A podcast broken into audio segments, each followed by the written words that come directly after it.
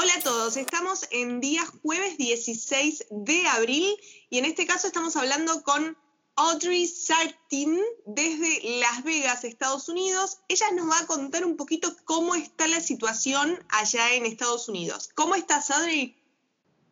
Estoy bien, sí, estoy en la casa, tengo casi, ah, vamos a cumplir un mes aquí en la casa.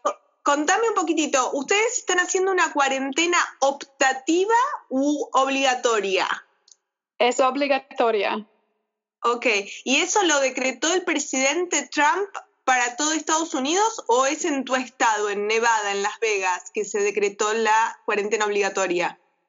Pues lo que yo entiendo es que es el poder de los gobernadores de cada estado para decir si es obligatoria o no.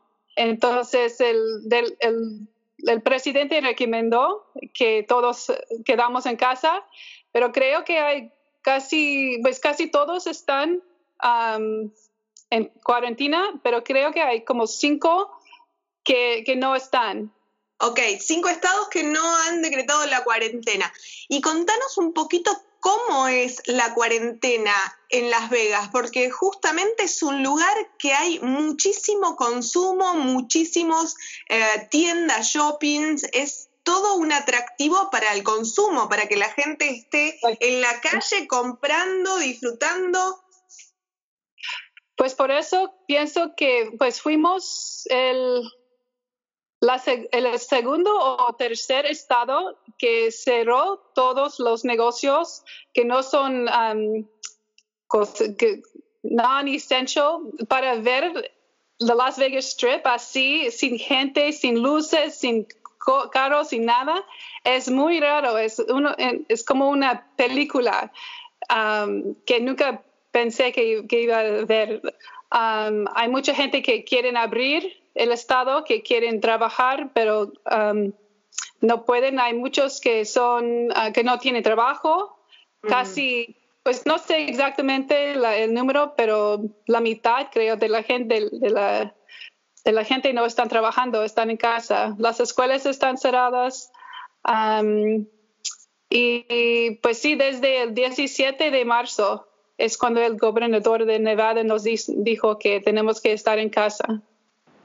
O sea que mañana van a cumplir un mes con todo cerrado, salvo la, las tiendas más importantes como de comidas, los grocery, los supermarkets, todo lo que significa alimentos y quizás farmacias también, ¿no? los de primera necesidad.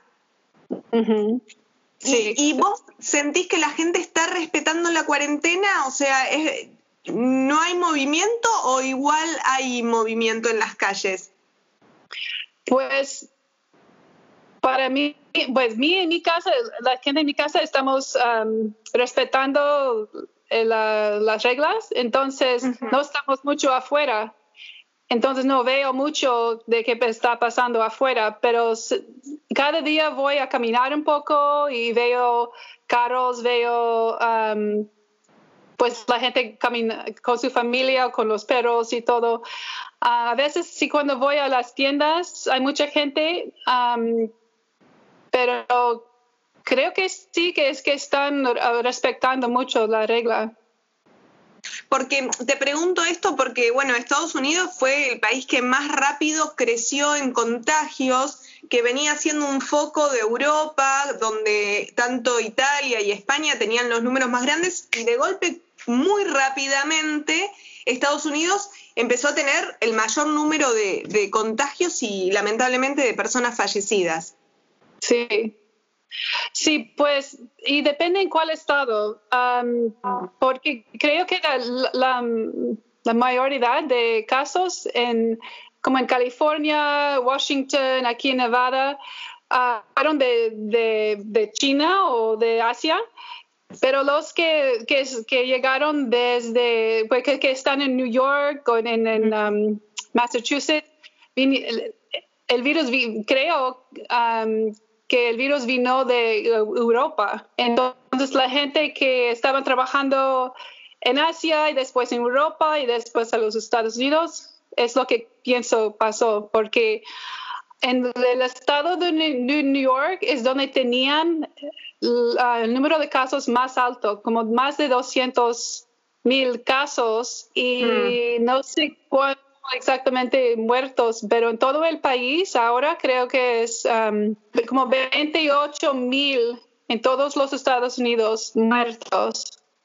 Muertos 28 mil en Estados Unidos. Es muchísimo, es muchísimo. 638 miles de casos entre todos los Estados Unidos. 638 mil casos en Estados Unidos, que esto, ¿por qué digo que es importante ver cómo fue la evolución? Porque hace un mes ustedes están empezando la cuarentena, nosotros también en Argentina, pero se tomó una cuarentena en todo el país y obligatoria en ese momento, ¿sí? Comenzó el 16 de marzo, el día 20 se estipula y hay un decreto de que en todo el país es una cuarentena obligatoria y de alguna manera eso hizo que no progrese el virus. Ahora, al no ser en todos los estados de Estados Unidos obligatoria la cuarentena, el virus pudo circular y eso hizo que en un mes creciera tanto los casos de Estados Unidos. Y bueno, lo hace como el primer foco de, la pandemia hoy en día. Eh, ¿Sabes si New York está tomando algún tipo de medida excepcional? Porque imagino que deben estar colapsados los hospitales y el sistema de salud. Pues sí, eh, desde el principio tenían un montón de casos y creció y creció y creció. También un problema era de, las máquinas de respirar, ventiladores. Sí. No, no. Los respiradores, sí. Sí, eso. Y cada estado estaba um, como bidding or fighting to get them, to, to get them. Um, cada hospital tenía problemas de no tener las máscaras, las, um, los guantes.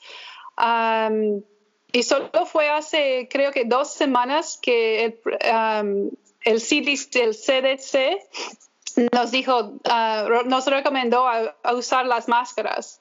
Antes de eso, y, también el, el presidente Trump hace tres semanas o dos semanas, él dijo a todos los, ciudadanos que pues yo no voy a usar una máscara, pero es otra cosa, hablar de él. Sí, sí, sí.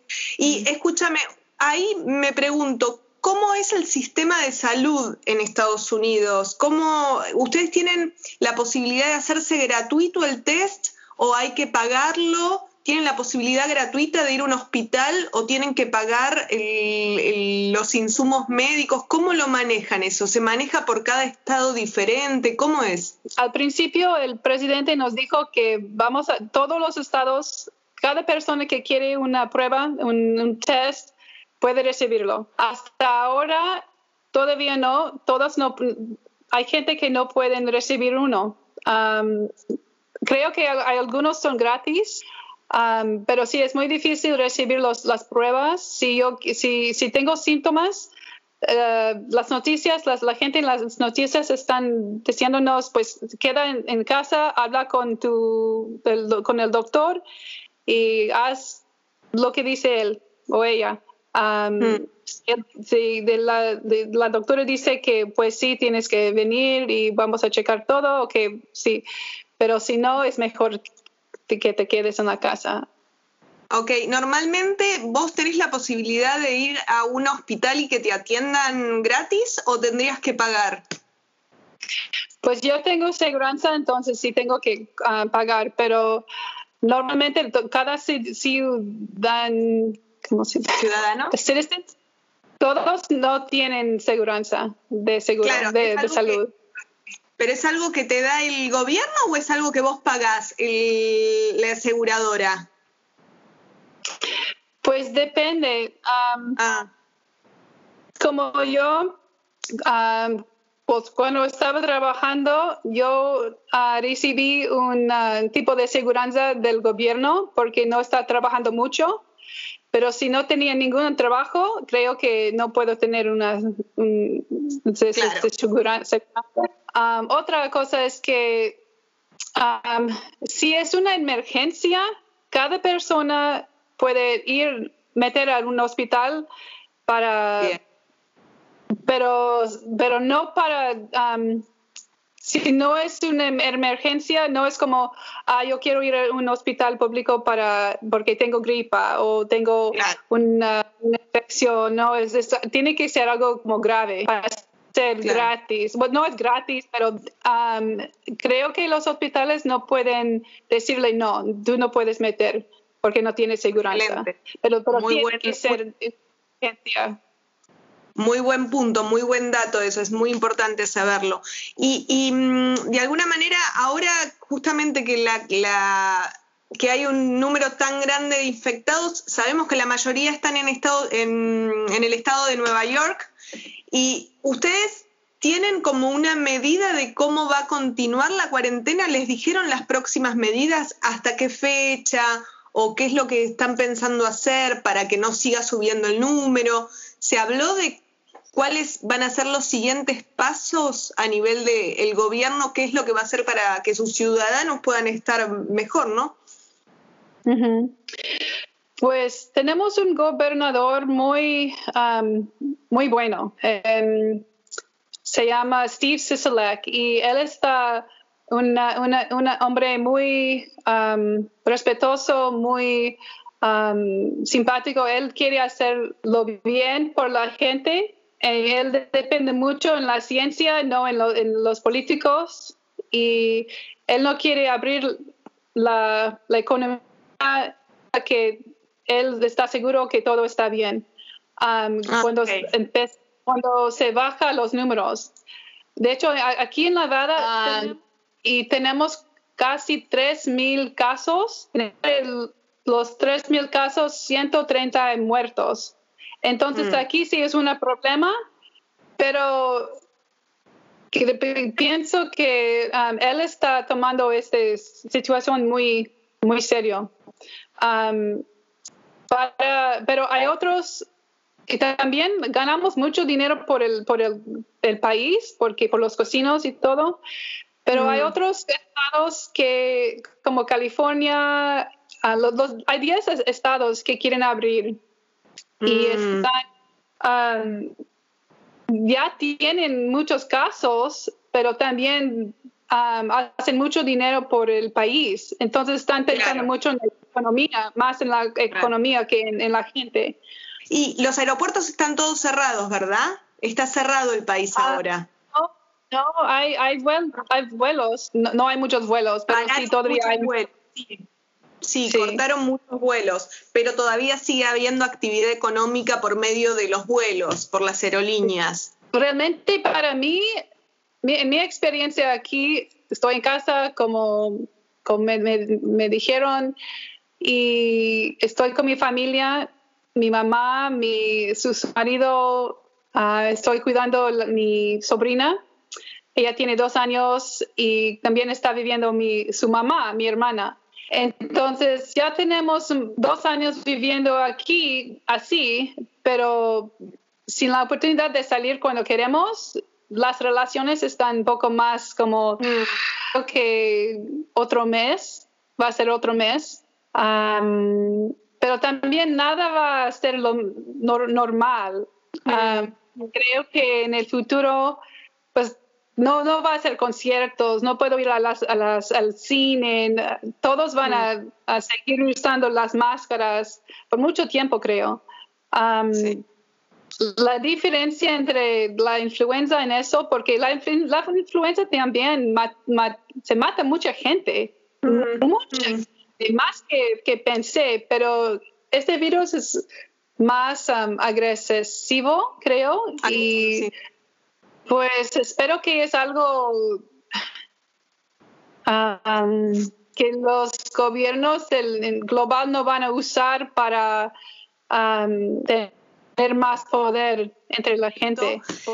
Yo te agradezco muchísimo que te hayas sumado nuevamente a, estas posibilidades de la comunicación, a esta charla.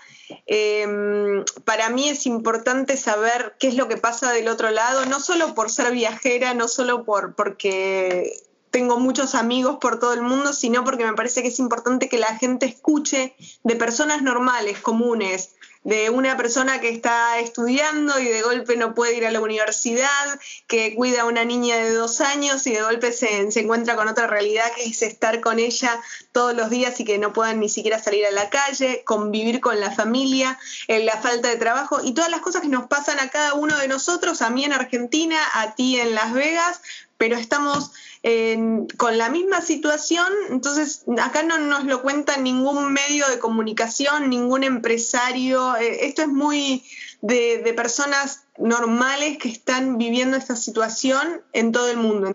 Sí, qué bueno. Estoy muy feliz que estás haciendo esto por todos. Gracias, mi amor. Bueno, yo te mando un abrazo muy grande. Vamos a cerrar la entrevista. Esto fue con Audrey Sartin desde Las Vegas. Nos vemos en la próxima entrevista.